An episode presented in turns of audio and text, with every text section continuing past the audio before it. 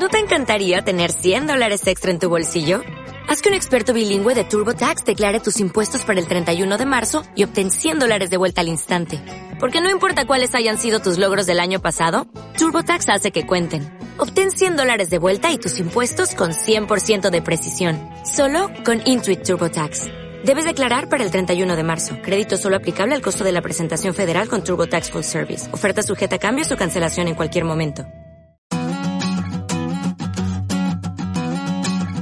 Fase Experimental, con Laura Martínez Maestro y David Ruiz Izuriaga. Bienvenidos a En Fase Experimental, el podcast científico mensual de la Sociedad de Científicos Españoles en Reino Unido. Ya sabéis que nos podéis encontrar en iBooks, iTunes, YouTube, Spotify, en cualquiera de las plataformas de escucha de podcast eh, habidas y por haber, y la página web de CERU, www.sruk.com .org.uk. Síguenos en redes sociales con el hashtag en fase experimental y si quieres escribirnos un correo electrónico también tenemos cuenta que es radio.sruk.org.uk. Y aquí estamos otro mes más, David y yo, listos para contaros un tema muy interesante, ¿verdad, David? Así es, Laura. Hola a todos y como dices, con muchísimas ganas de empezar ya con este programón que nos espera. Además, Laura, hoy no tenemos ya simplemente a otro invitado más, sino tenemos a un todo un ganador con nosotros. ¿De quién estamos hablando? Así es, David. Hoy traemos al ganador de uno de los premios más importantes que da la CERU, el ganador del talento emergente. Así es, está con nosotros o va a estar con nosotros en unos minutos, así que no os pongáis impacientes. Rodrigo Ledesma Amaro. Pero antes de dar paso a nuestro invitado, por favor, Laura, ¿me introduces lo que es el Premio Talento Emergente o no me lo vas a introducir? Claro, claro, yo te cuento lo que es, aunque te recuerdo que tenemos otro episodio en el que hablamos largo y tendido de este Premio Talento Emergente, que lo hicimos eh, el año pasado también, un episodio especial. Así que este galardón está patrocinado por la Fundación Banco Santander y ya llevamos, esta es la sexta edición del premio. Tiene como objetivo reconocer y apoyar a un joven investigador o investigadora español con una trayectoria profesional excepcional en Reino Unido, así como dar a conocer y difundir su actividad investigadora tanto en Reino Unido como en España. Sí, como dices, ¿no? Va destinado a investigadores con excelente trayectoria científica que hayan demostrado independencia y alto liderazgo, pero Laura, a que también está destinado a aquellos investigadores que estén empezando y que necesiten de esa independencia para construir sus grupos de investigación. Bueno, yo más que, que estén empezando, me querría centrar más en su juventud, ya que este premio se enmarca dentro de la línea de talento joven que tiene como objetivo proporcionar a jóvenes científicos la oportunidad de investigar áreas más innovadoras del sector a través de becas y programas especiales. Así es, Laura. Muchas veces identificamos a estos premios y galardones con científicos y sus amplias carreras de investigación a las espaldas. Sin embargo, es una grandísima noticia ver que también hay premios, ¿no? También hay galardones más centrados en la promoción de prometedoras carreras que de solamente reconocimiento a las extensas. Así que Laura, aquí en abramos el melón. ¿Conoces también algún otro premio? Obviamente no tan famoso y tan bonito como el que organiza la CERU, pero ¿conoces otro premio también que ayude a jóvenes investigadores a continuar con sus carreras? Pues justo te iba a decir eso, David, que a pesar de que para nosotros el Premio Talento Emergente sea más especial, no es el único. Y aquí he encontrado uno que da precisamente la editorial El Sevier a investigadores que publicaron su primer artículo científico hace cuatro años o menos. Son los premios a los investigadores noveles que reconocen y recompensan a investigadores que están empezando y cuyas investigaciones están destacadas y tienen una contribución significativa en su campo de investigación. Y entonces se presupone que también tienen un gran efecto positivo en la sociedad. Según la web de los premios, creemos en la importancia vital de apoyar a los investigadores en una etapa temprana de su carrera y queremos reconocer a las instituciones que permiten su trabajo. Además, este premio viene del Sevier, ¿no? Un journal, una revista muy conocida entre los científicos. Sí, es uno de los grupos, yo creo que es un grupo eh, editorial más que una sola revista y es uno de los más grandes, creo yo. Pues ahora, Laura, te voy a llevar al campo de las humanidades y eh, también al campo de la financiación pública, del cual tanto hablamos, ¿no? Te traigo el premio AHRC, AHRC, que viene principalmente del gobierno británico para el campo de las humanidades, como he dicho. Es más, también es, como el que has comentado tú del Sevier, también es un premio para aquellas personas que estén empezando. Aquí se especifica que tienes que estar entre los dos años desde que recibiste la tesis para, para poder optar a él, ¿no? Esta beca pretende apoyar proyectos de investigación en colaboración que requieran el liderazgo de más de un académico.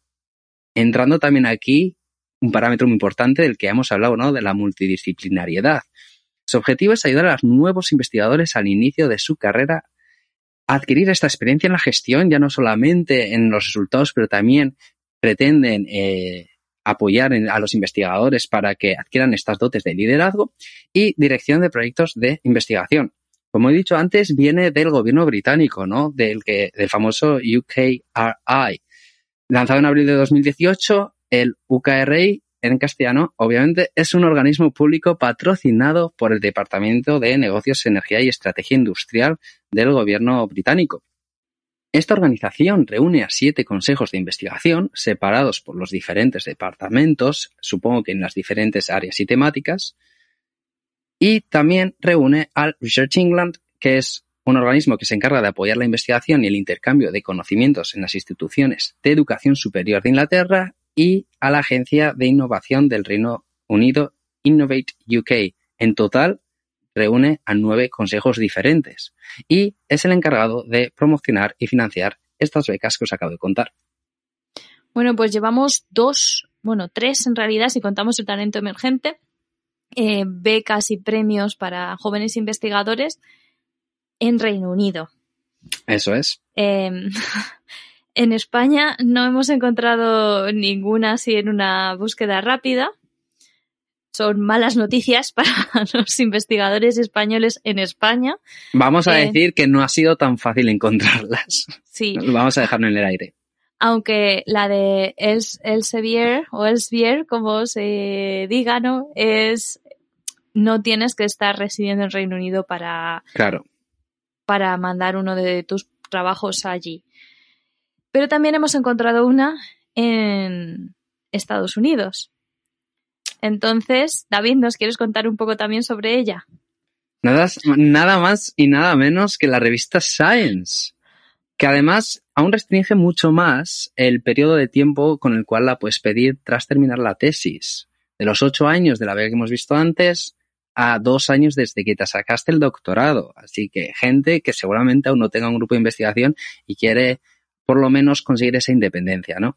Con el fin de promover a los jóvenes científicos en el inicio de sus carreras, SciLife Lab y la revista Science han unido sus fuerzas para crear un premio mundial, o sea, sé, los españoles también podemos aplicar a él, que premia el mejor trabajo de tesis doctoral en ciencias de la vida. Aquí ya no estamos mirando extensamente a las carreras científicas, sino exactamente a la tesis doctoral que tengas que resumir además en un ensayo qué es lo que te piden para aplicar a estas becas. Un ensayo que será eh, revisado por el Consejo Editorial de Science y se seleccionarán cuatro ganadores cada año. Como ganador, el artículo es publicado por Science, acompañado de hasta 30 mil dólares y será además invitado a Suecia, donde recibirá su premio, presentará su investigación y se reunirá con los principales científicos de su campo. No nos olvidemos, además, que el banquete de entrega se celebrará en el Salón de los Espejos del Gran Hotel, sede original del Premio Nobel. Casi nada, Laura. Ya veo, ya. Se me ha pasado el tiempo para pedir este premio. ¡Qué rabia! Porque la verdad es que solo con poder estar en, bueno, pues en Suecia donde dan el premio Nobel es como un sueño para todos los científicos, porque no olvidemos que todos queremos ganar el premio Nobel todos empezamos con, las intenciones. Las, intenciones son bonitas, sí. Sí, luego la vida a lo mejor nos lleva por otros derroteros, pero Eso es. al menos lo estamos intentando, ¿no? Eso es. Pues, ¿qué te parece, Laura, si vemos qué es lo que intenta conseguir nuestro entrevistado de hoy? Venga, vamos a entrevistar a Rodrigo.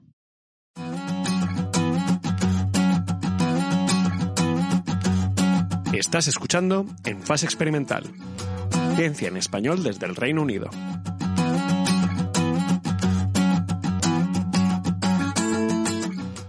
Empecemos con la entrevista a Rodrigo Ledesma Amaro, licenciado en Biotecnología e Ingeniería Química por la Universidad de Salamanca, máster en Biotecnología por la Universidad Autónoma de Madrid y doctor por la Universidad de Salamanca también. Ahora mismo lidera un laboratorio en el Imperial College de Londres, de referencia a nivel mundial por su trabajo en el desarrollo de nuevas tecnologías de biología sintética y edición genética, como el famoso CRISPR, para la manipulación del metabolismo de microorganismos y el impulso de métodos de bioproducción sostenibles. Algunas de las contribuciones del doctor Ledesma Amaro en el campo de la biotecnología han sido la creación de cepas de levadura con mayor producción de beta-caroteno y ácido fólico del mundo, así como la identificación de genes involucrados en la producción de vitamina B2.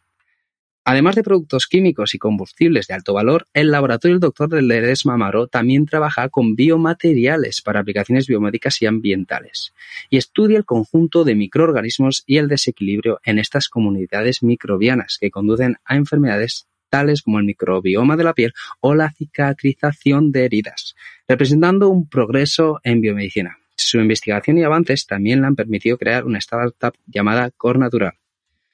La verdad, Laura, que aquí tenemos mucho de lo que hablar, pero lo primero, lo más importante, enhorabuena, Rodrigo, por este gran premio de CERU. Muchas gracias y gracias por invitarme al podcast.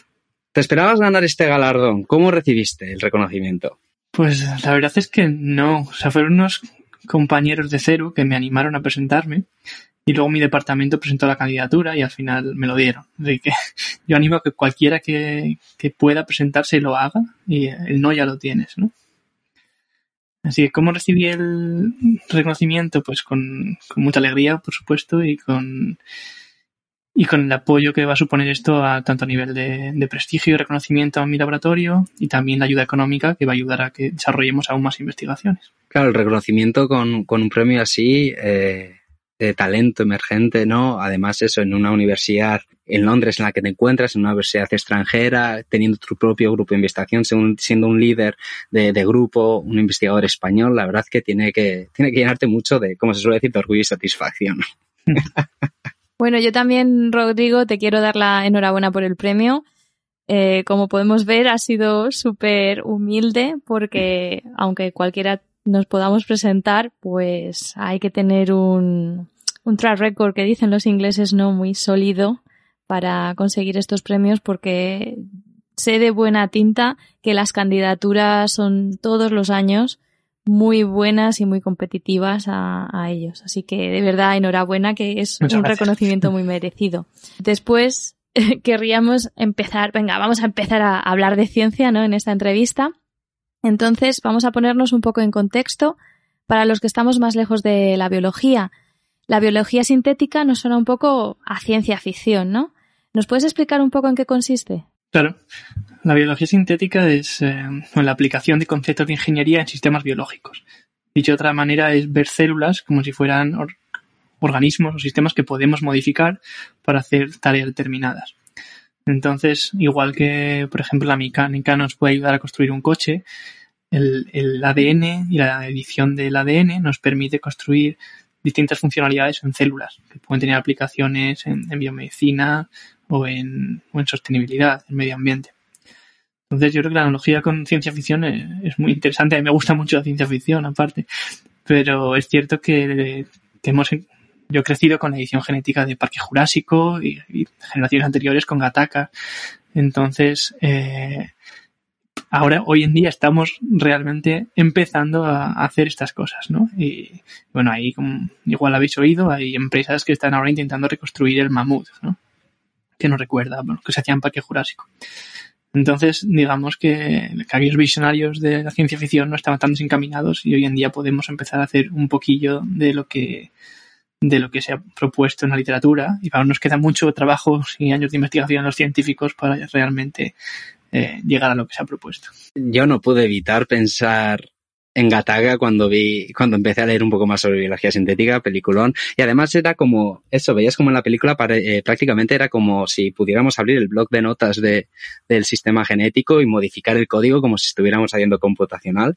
Y, y la verdad que obviamente una película ya ligeramente antigua obviamente está metido en el tema de la, estaba metida en el tema de la ciencia ficción, pero cada vez deja, cada vez va a ser menos ficción, ¿no te parece, Rodrigo? Claro, no, es como Julio Verne llegar a la luna, ¿no?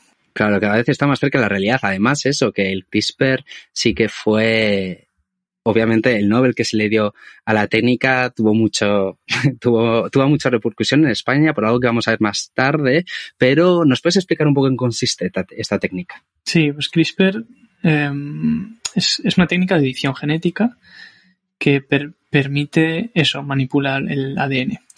Y en realidad no hace nada nuevo que no supiésemos hacer ya con otras técnicas antes. Y lo que realmente aporta, aporta esta técnica es que lo hace con una eficiencia muchísimo más alta. Entonces, ahora podemos manipular genes, eh, más genes, más eficientemente y en menos tiempo. Entonces, la gran contribución es no tanto lo que hace en sí mismo, sino cómo lo hace es la técnica, sino la teoría detrás de ella. Y nos puedes decir un poco también lo que he comentado de, sobre la repercusión que tuvo en España, cómo es que hubo un poquito de desencanto en España cuando se le dio el, Nobel de, eh, el premio Nobel a la técnica de CRISPR y no se introdujo en ese premio Nobel a Francisco Mojica. Bueno, sí que estuvo en las noticias de, España y también fuera de España. Eh, pues Francisco Mojica fue la persona, para los que no están oyendo y no lo saben, que descubrió y dio nombre a, CRISPR. Y lo que él hizo es descubrir un sistema natural eh, de bacterias que, que, lo que hace es defender a las bacterias contra los virus que tienen las bacterias. Las bacterias también tienen virus y cuando se infectan pues tienen un sistema que resultó ser CRISPR que es capaz de, de, de luchar contra la infección, digamos. Entonces, eh, él descubrió esto, pero fueron otros investigadores los que, digamos, que explicaron cómo funcionaba a nivel molecular y fueron otros investigadores los que, eh, una vez que se entendió cómo funcionaba, lo utilizaron como una herramienta, ya no solo en bacterias, sino en cualquier otra célula para poder modificar ADN. Y es a estos últimos investigadores, a estos que realmente hicieron, cogieron, digamos, la, la ciencia básica y la convirtieron en una aplicación, los que se llevaron el premio Nobel. Claro, se, se priorizó un poquito la practicidad que le dieron estos investigadores a la ciencia básica, que, que la verdad que muchas veces está ligeramente incomprendida, ¿no? La investigación en ciencia básica, cuando luego a largo plazo es fundamental, como hemos podido ver en este caso. Claro, es un caso en el que sin, sin las investigaciones de este investigador español nunca se hubiese llevado nadie el premio Nobel y se hubiese hecho la revolución biotecnológica que se, ha, que se está haciendo en estos momentos. ¿Y nos podrías hablar un poquito de esta revolución tecnológica?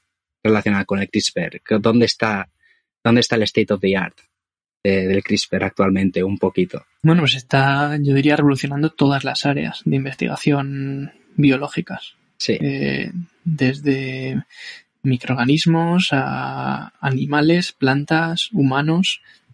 Se está haciendo, se está utilizando en todos, en todos los campos. Entonces, por poner algunos ejemplos en, en temas de, de agricultura, ¿no? Pues están haciendo más plantas, eh, se pueden modificar más plantas de forma más rápida, que pues, se pueden utilizar para crecer en ambientes extremos, como en, desiertos, o producir alimentos que son más nutritivos, como estos eh, arroces, por ejemplo, enriquecidos en vitaminas, o que no requieran fertilizantes, y que la, la propia planta la que fija el nitrógeno, por ejemplo. ¿Y tú crees que llegaremos a ver cómo la edición genética en general CRISPR más en particular toca estos dilemas éticos que tanto gusta poner en las películas, que son el tema principal de estas películas de ciencia ficción, llegar a tocar esos dilemas. Sí, vamos, nos está tocando ya. Eh, la CRISPR en, en, temas de humanos se está utilizando a nivel de investigación, en terapias génicas, en terapias celulares. Y, y el año, pas el año pasado, el anterior, ya me cuesta saber en qué año estamos con esto de la pandemia, pero eh, hubo una, una, gran controversia a nivel internacional de un investigador en China que dijo mm. que utilizó CRISPR para modificar genéticamente seres humanos y crear los que se llamaron bebés CRISPR que se habían modificado para ser resistentes al virus del SIDA. Esto creó un conflicto enorme, ese investigador se expulsó de, del sistema chino, no si llegó a estar en prisión, pero si no casi, y, fue una gran, una gran llamada a la comunidad ética mundial para poner unas reglas que, que se tengan que seguir. ¿Qué mecanismos tenemos para que estos problemas éticos tengan una especie de guía eh, de toda la comunidad científica, no solo de Occidente, sino de también otros países que, que tienen fama de, de doblar un poco más las normas? Pues buena pregunta y no sé si soy la persona más adecuada para responderla, porque en el fondo mis investigaciones tratan con microorganismos y ahí, por suerte, no hay, mucha, no hay mucha ética. Pero, pero hay, hay muchas medidas en, puestas en, en, en, la academia y en las empresas también para asegurar que, se cumple con tanto la ética como la seguridad de los organismos modificados, que no se liberen al medio ambiente, etcétera. Entonces, por ejemplo, a nivel de mi laboratorio pues hay un comité ético y un comité de, seguridad de organismos modificados en mi universidad que revisa absolutamente todo lo que hago. Yo le mando reportes eh, cada año y cada vez que quiero hacer algo nuevo me tienen que aprobar. De la misma forma, cuando un investigador solicita dinero para, una, para un proyecto, también tiene que llevar la, aprobación de un comité ético.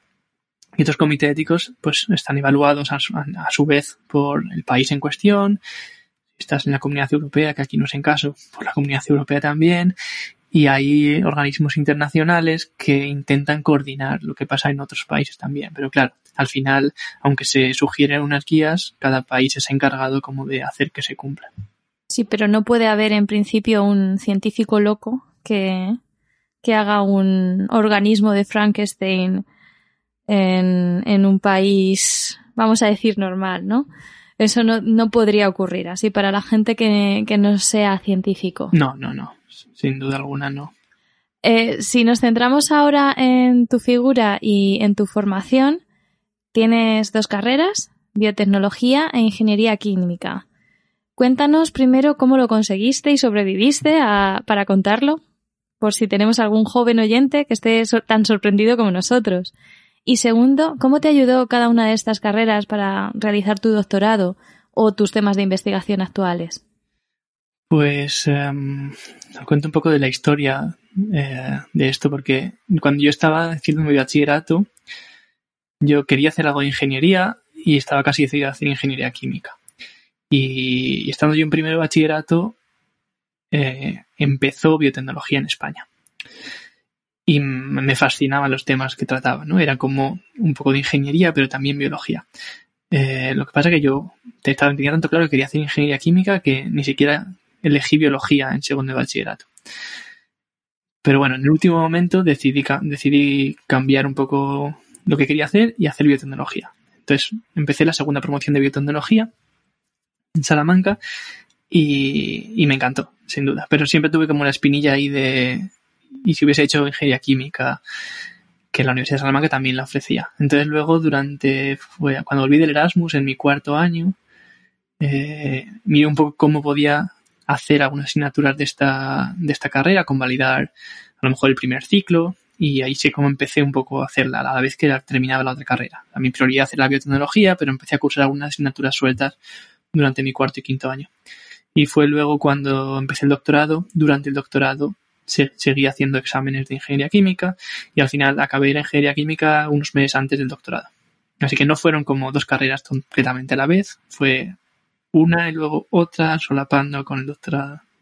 Y respondiendo a la segunda pregunta de cómo ha influido esto, pues yo creo que a nivel de formación personal eh, muy positivamente, ¿no? Porque, como he hablado antes, la biología sintética es esa integración de ingeniería y biología, y precisamente estas dos carreras combinan esos puntos de vista perfectamente.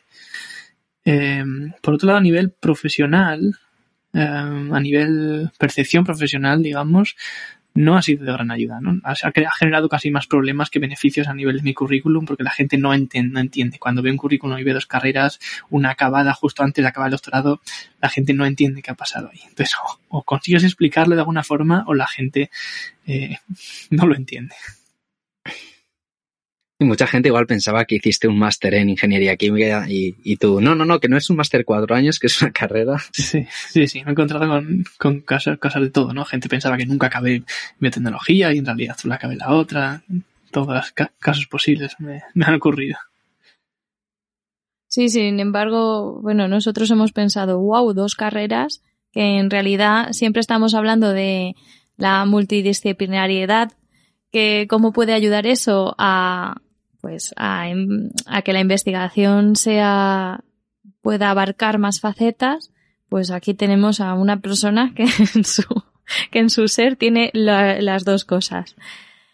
Y también nos ha llamado la atención bueno, es una pregunta que le solemos hacer a, todos los entrevistados eh, y tú además nos puedes incluso eh, comparar con otro país, ya que has estudiado en España, hiciste el doctorado en España y eres lecturer en Reino Unido y hiciste el postdoc en Francia. Así que, ¿cómo fue el cambio entre los sistemas de investigación español e inglés? Y también nos lo puedes comparar con el francés si, si te apetece. Sí, sí.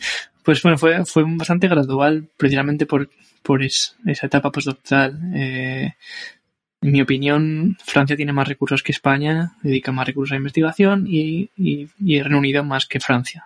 Entonces, digamos como que fui subiendo de división.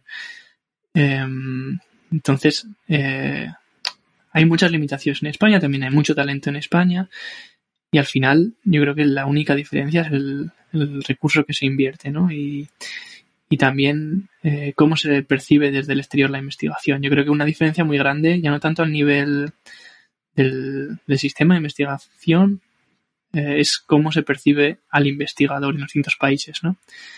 Y mientras en España mucha gente no sabe lo que es un doctorado, ¿no? Y se asocia rápidamente con un doctor en medicina. En, Francia está más reconocido, pero en Inglaterra la gente te, te, alaba por la calle cuando les dices que tienes un doctorado. Aquí las universidades tienen mucho prestigio, mucha historia. En España también, pero aquí se reconoce de otra manera a nivel de a pie, ¿no? Y por ejemplo, los medios están constantemente entrevistando a, a profesores de universidades, como gente que da opinión con, con credibilidad, ¿no? Es algo que creo que se debería copiar un poco más en otros países. Y la el otro, otro, otra diferencia del sistema, del sistema aquí, y que, que, es la razón por la que yo me vine, es que aquí hay bastantes programas para el investigador joven. Hay mucha, muchas becas para independizarse como investigador desde muy pronto, casi. Hay algunas que es cuando acabas el doctorado ya te puedes hacer un investigador independiente. Eso en España es, es impensable. Y te, te dan no muchos, pero te dan recursos para darte la oportunidad de hacerte probar, ¿no? Eh, y, con ese, yo aquí me vine con una beca que me permitía empezar, no me, daban apenas recursos, pero me, daban un contrato relativamente largo que me permitía aplicar, solicitar eh, otras, otros proyectos que me, me, dieron financiación, me permitieron crecer el grupo y eso, eso hizo que luego empezase la posición permanente. Sí, pero volvemos un poco a, a qué es cuántos recursos pone cada país para la ciencia, porque en España el problema es que no hay dinero para tantos grupos de investigación y por eso la, los investigadores se tienen que, que, aglomerar, mientras que, o agrupar, eh, mientras que en Reino Unido sí que existe la figura de, de un, un investigador, una línea de investigación, un grupo de investigación. Sí, absolutamente. Aquí no hay lo típico en España que tienes tres profesores colaborando en un tema. Aquí no existe. Puedes colaborar en un proyecto concreto, pero por lo menos en mi universidad tú eres tu, tu grupo y, y es está muy difícil conseguir contratar a alguien como un técnico que vaya a estar contigo a largo plazo, ¿no? Casi todo lo que van a tener es gente que viene y se va y eso, por ejemplo, es algo bueno en España, que suele haber personal técnico permanente en muchas instituciones que ayudan un poco a que se transfiera la información. Sí, como suele suceder, ningún sistema es perfecto. Todos tienen sus pros y sus contras, aunque hay algunos que tengan muchos contras que, que pros, pero... Eso es. Sí. ¿Y qué tal fue la sensación de conseguir la oportunidad de crear tu grupo de investigación en, una universidad de tanto prestigio como el Imperial. Y además compararte con tus, con tus compañeros, otros lecturers. Y obviamente, sin olvidarnos de la juventud que tienes tú, que me imagino que en el Imperial la, eh, la edad, la edad media de lecturers allá pues es bastante superior a la tuya. Bueno, pues fue una oportunidad eh, increíble, ¿no? Yo al principio empecé con un, lo que aquí se llama fellowship, que es como una especie de, beca, que era para cuatro años y eso te permitía como probar que eras capaz de hacer ciencia independiente y en el segundo año es cuando ya me dieron la, la permanente y, fue, vamos, eh, un sueño, ¿no? Porque no es tanto que la, al final la universidad es una universidad que está en Londres, una ciudad que me gusta, es una universidad, universidad con prestigio, que básicamente lo único, no hay más recursos en otras universidades. A mí no me, no me dan dinero para investigar, no me dan personal técnico para investigar, todo tengo que financiarlo yo. Pero es cierto que lo que sí me da es, al ser una universidad más conocida, me permite atraer más talento. Porque los estudiantes que vienen suelen ser estudiantes buenos, eh, la gente que va buscando progresar su carrera y busca universidades potentes me contacta y son oportunidades que no tendría a lo mejor en otros sitios. Eh, luego, respecto a crear el grupo, una cosa interesante es que no es no, no, no es lo que te esperas, ¿no? No es, no es, eh, va a seguir, cambia completamente, dejar de hacer ciencia al detalle como hacías cuando estabas metido en tu proyecto de postdoc o de, o de doctorado y pasas a crear proyectos, a plasmar tus ideas en, proyectos, que es, a mí es lo que más satisfacción me da, ¿no? Tener una idea, ser capaz de conseguir la financiación y tener una persona que se va a esforzar en, en hacer la realidad pero muchas veces lo que tienes que desarrollar habilidades para las que no has sido preparado en tu, ni en tu universidad ni durante tus años de doctorado, ¿no? Que son todas estas que se llaman soft skills, todo el liderazgo, la administración, organización, finanzas, incluso psicología, ¿no? Todo esto lo aprendes, lo aprendes a las duras. Así que ahora podrías, en lugar de decir que en tu currículum que tienes dos carreras, puedes poner unas cuantas más. Volviendo un poco ahora de nuevo a la parte más científica, hemos comentado que utilizas métodos de producción biosostenibles en tu introducción. Y ahora esta palabra está muy de moda, ¿no? La sostenibilidad. ¿Cómo funcionan estos métodos y qué es lo que buscáis con métodos biosostenibles? Pues bueno, es una, de estas palabras que sirven para, casi todo. Eh, se puede aplicar a, muchos, muchos procesos, a, muchas investigaciones. En mi caso concreto, eh, tratamos, uno de los temas de sostenibilidad es utilizamos microorganismos para producir compuestos de interés. Y estos compuestos de interés muchas veces vienen de, del petróleo, ¿no? Por ejemplo, plásticos o combustibles. Entonces, nosotros modificamos estos microorganismos para ser capaces de producir estos materiales o estos combustibles de una forma sostenible. Sostenible porque ya no usamos petróleo, que, contribuye al cambio climático, niveles de CO2, etc. Por otro lado, también trabajamos en temas de alimentación sostenible. Y en este caso, por ejemplo, es producir microorganismos que son capaces de hacer eh, alimentos ricos en, proteínas o, o, vitaminas, etcétera, que de otro modo utilizarían animales o, plantas que requieren más, eh, muchos más recursos de agua o recursos de tierra y en la larga contaminan más. Y esto es lo que se podría llamar como Genetic Engineering of Microorganisms, ¿no? Lo que se conoce eso como la ingeniería de la genética y, eso, sí, de la actividad metabólica que tanto se ve en, los hot topics eh, en biociencias, ¿no? Eso es. Entonces, pues, intentamos manipular ese, metabolismo para que, digamos, imagínate la levadura que, se usa para producir vino o cerveza, al final lo que hace es convertir los azúcares del vino en la cerveza, en el alcohol, y modificando su metabolismo, pues puedes hacer que en vez de producir ese alcohol, esa cerveza, lo que esté produciendo sea eh, gasolina o esté produciendo hamburguesas. Lo que a mí me llama mucho la atención es que hay una perspectiva de futuro eh, de que esta actividad, eh, esta modificación ingenieril de eh, los microorganismos que comentas, es capaces, seáis capaces de llevarlas a, escala industrial.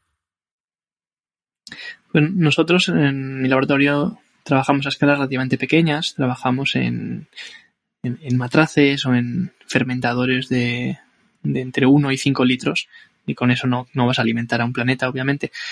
Pero luego trabajamos con muchas industrias que, que nos ayudan a hacer esa, esa transferencia de, de tecnología, ¿no? Ellos, ellos sí que tienen eh, las, las, herramientas para escalar, ellos tienen los, los fermentadores de, de cientos de litros y nosotros colaboramos con ellos dándoles las levaduras que hemos modificado y ellos las prueban y ver si ven si tiene eh, sentido comercializar o no, si es económicamente rentable o no. ¿Es esto un poco lo que se hace con la producción de la insulina? Que me suena de mi libro de bachillerato de biología, que se hacía con, bueno, se convencía a unas bacterias de que te la crearan. Eso es, sí. Para comercializarla. Sí, la insulina es un uh -huh. ejemplo muy claro de, de, producción biotecnológica o de ingeniería genética. ¿Y os habéis encontrado con algunos retos al llevar toda esta actividad metabólica de los matraces a los grandes tanques? Sí, esa es una de las grandes limitaciones de, de la biología sintética, eh, porque las cosas se funcionan de forma diferente, ¿no? En un sistema, digamos, ideal, donde todo está bien agitado, mezclado, hay oxígeno en todas partes, cuando vas a cientos de litros, aunque por mucho que, que tengas eh, un sistema de agitación, no va a ser homogéneo, la oxígeno, el oxígeno no va a llegar a todas partes, va a tener zonas que, que tienen distinta composición de nutrientes y estas heterogenicidades lo que hacen es que al final eh, la producción no sea tan elevada como la que conseguías a pequeña escala. Entonces, eh, de hecho, en mi, en mi, investigación intentamos como crear organismos que, que, funcionen mejor a esta gran escala, ¿no? Por ejemplo, intentando hacer que requieran menos oxígeno para funcionar o que se reduzca la heterogeneidad provocada por cambios en el ambiente. Esas limitaciones que ya conocéis de antemano en la escala industrial os permiten también eh, dar una perspectiva diferente y modificar lo que hacéis en el laboratorio, ¿no? Eso es. Y en línea con la pregunta anterior y también un poco desde el desconocimiento, porque en física generamos bastante pocos residuos, al menos en mi área de investigación. ¿Se generan muchos residuos en investigación biomédica? ¿Y qué se está haciendo para reducir el impacto de la investigación en el medio ambiente? Pues se generan residuos como casi cualquier otra actividad humana. Supongo que muchísimo menos que un, un proceso industrial, por supuesto. Eh, no sé si más o menos que lo que puede generar un restaurante, por ejemplo. Pero ciertamente se están haciendo, se están haciendo actividades para reducir esto al máximo. Eh, lo máximo posible. Por ejemplo, en Reino Unido existe un programa llamado LEAF, que significa Laboratory Efficiency Assessment Framework, que, que empezó en 2018-2019 como un proyecto piloto de la, de la University College of London que lo que busca es como un programa de evaluación en el que tú cuentas cómo usas tu laboratorio, qué experimentos haces, cómo tratas los residuos y ellos te dicen si lo estás haciendo bien o mal y te dan, digamos, una medallita si lo haces bien o te dicen que lo que tienes que mejorar. Entonces, por ejemplo, nuestro laboratorio se, se ha sumado a esta iniciativa y tenemos una persona en el centro encargada de, de, digamos, supervisar que hacemos las cosas lo más eficientemente posibles, lo más sostenible posible. Pero esto implica, por ejemplo, reducir el uso de plástico o tratar los residuos uh -huh. de, una, de una manera determinada.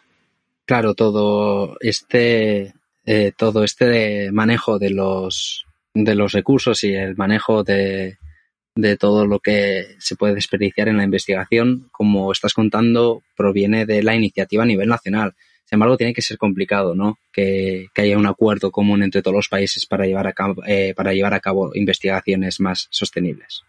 Sí, eso es complicado. Además, también es un balance entre, entre recursos y, y acciones, ¿no? En el sentido de que ser más sostenible a veces cuesta más recursos. Y tienes claro. que tener los recursos disponibles para poder ser sostenible. Claro, y al final las diferentes capacidades e inversiones que hay en la investigación en los diferentes países, obviamente un, un mapa muy heterogéneo, pues no todos los países tienen la misma posibilidad ¿no? de, de, de profundizar en la sostenibilidad de sus investigaciones. Eso es. De esto de nuevo volvemos a, lo mismo que a lo mejor los países más ricos tienen que hacer un sobreesfuerzo para que los países más humildes o en vías de desarrollo pues puedan eh, sumarse a, al carro de, la sostenibilidad. Claro. Y hablando de países humildes, la, la pregunta del millón.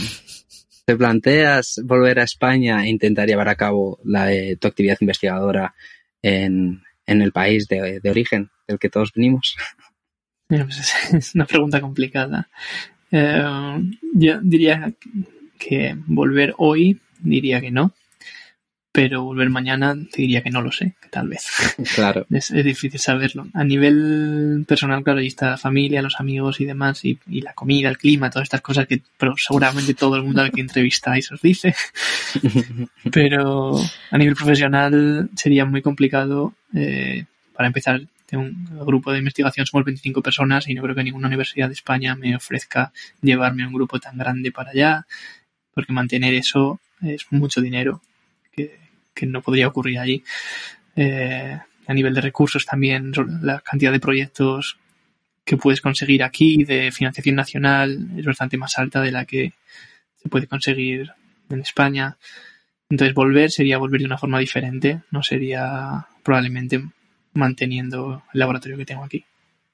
Claro, ahora estás en una etapa en tu vida, en tu carrera profesional, en la que tu prioridad es disfrutar, disfrutar de esos recursos que tanto te ha costado lograr y que tanto te mereces y que te aporta la, la universidad aquí en Inglaterra. Sí, luego también Londres es un, un, lugar ideal, ¿no? Multicultural, con un montón de restaurantes de todo el mundo, muy bien conectado con, con vuelos, tanto para viajar por trabajo como para viajar por placer. Son claro. ventajas, además de la universidad, que igual no tendría en otro lugar. Claro, ligeramente diferente a Salamanca, me imagino, ¿no? sí, el aeropuerto, desde luego, tiene unos cuantos vuelos más. bueno, pues para terminar, así una pregunta que no teníamos prevista, pero ya que lo has dicho justo al principio, cuando nos estabas explicando un poco de dónde venía tu vocación, es, eh, suponemos que tu proyecto secreto será estar creando un dinosaurio eh, dinos para cuándo vamos a poder tener un dinosaurio de mascota. Pues ahí tenemos en el grupo una, gran, un gran dilema si deberíamos ir por Tyrannosaurus Rex o Diplodocus. Entonces creo que esto nos va a dar unos, años de disputa y cuando decidamos ya nos pondremos con ellos.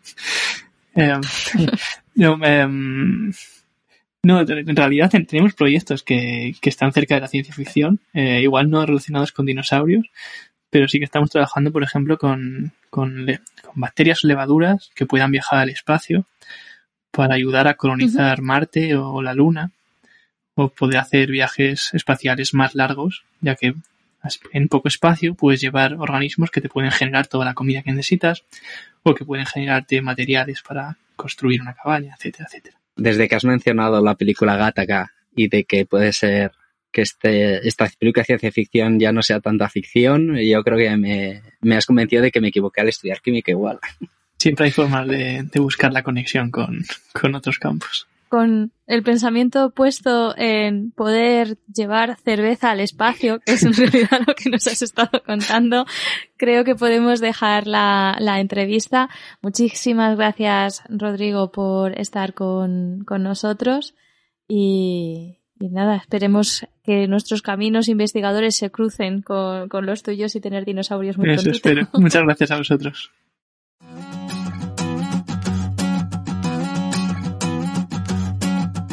En Fase Experimental, en tu plataforma de podcast favorita y en la web de la Sociedad de Científicos Españoles en el Reino Unido.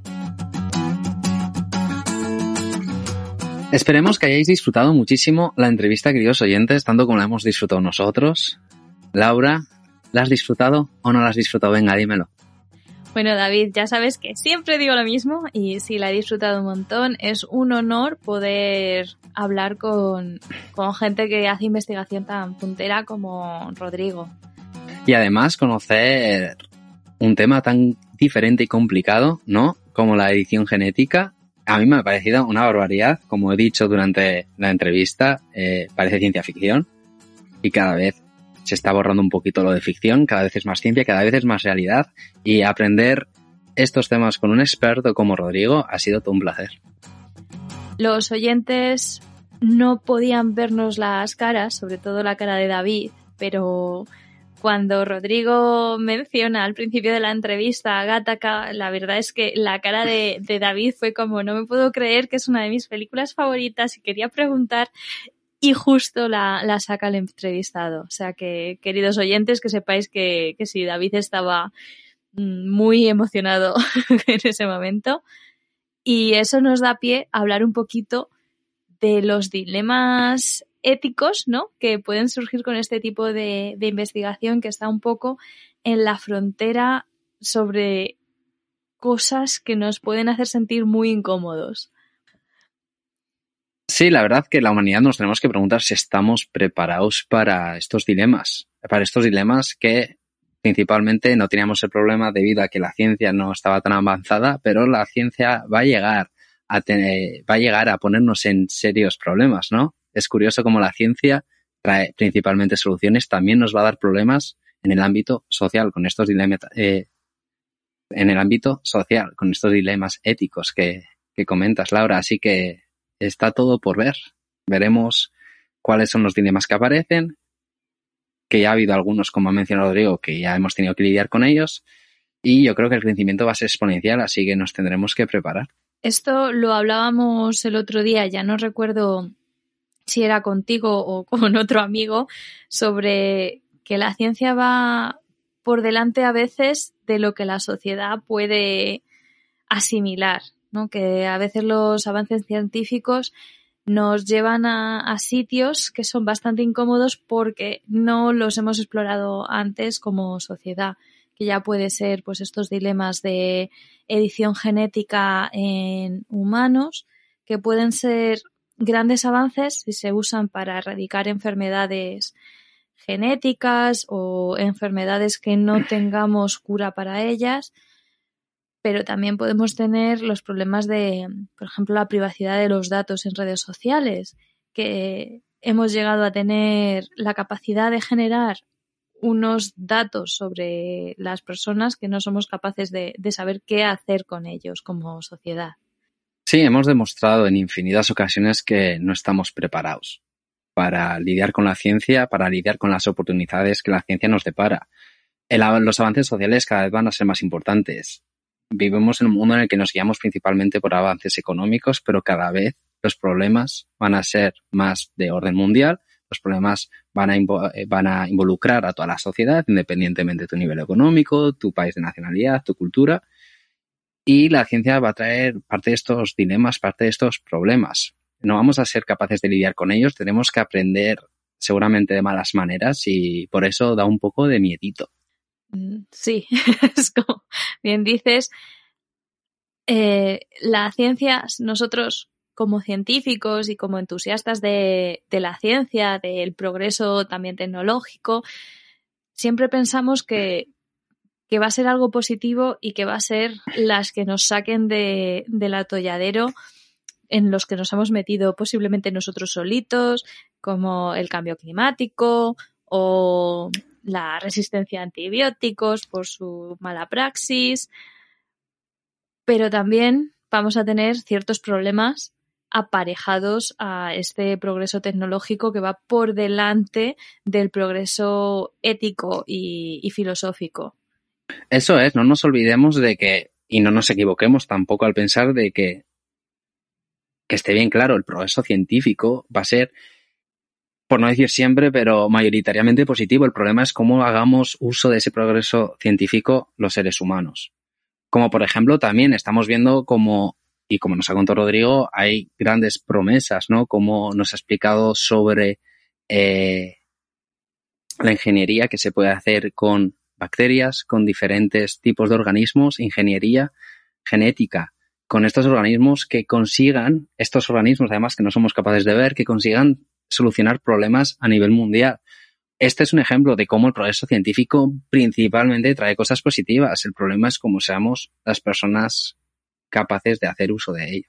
Como bien dices, muchas veces la herramienta no es ni buena ni mala, podemos usar la misma herramienta de, de, edición genética para crear unos cultivos que sean resistentes, ya sea a sequías o a inundaciones, o por otro lado, crear unos patógenos que se carguen estos cultivos, ¿no? Entonces, eh, muchas veces la ciencia avanza y es el uso de ella lo que hará que la humanidad avance o nos quedemos extintos.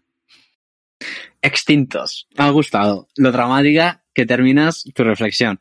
No, la verdad, Laura, tienes toda la razón y yo creo que es una reflexión no lo de extinto, sino más lo de la herramienta que has comentado, es el uso que se hace de ella y de esta manera yo creo podemos terminar este magnífico programa. No sin acordarnos de Carlos. Muchísimas gracias, Carlos, por toda la ayuda, que sin ti sería imposible este programa. Eh, obviamente agradecer a toda la gente de la, de la, de la CERU que nos ayuda a que esto sea posible. Agradecerte a ti, Laura, estar conmigo como cada mes, que es todo un placer tenerte aquí y que la ciencia os acompañe. En fase experimental, cada mes en tu plataforma de podcast favorita.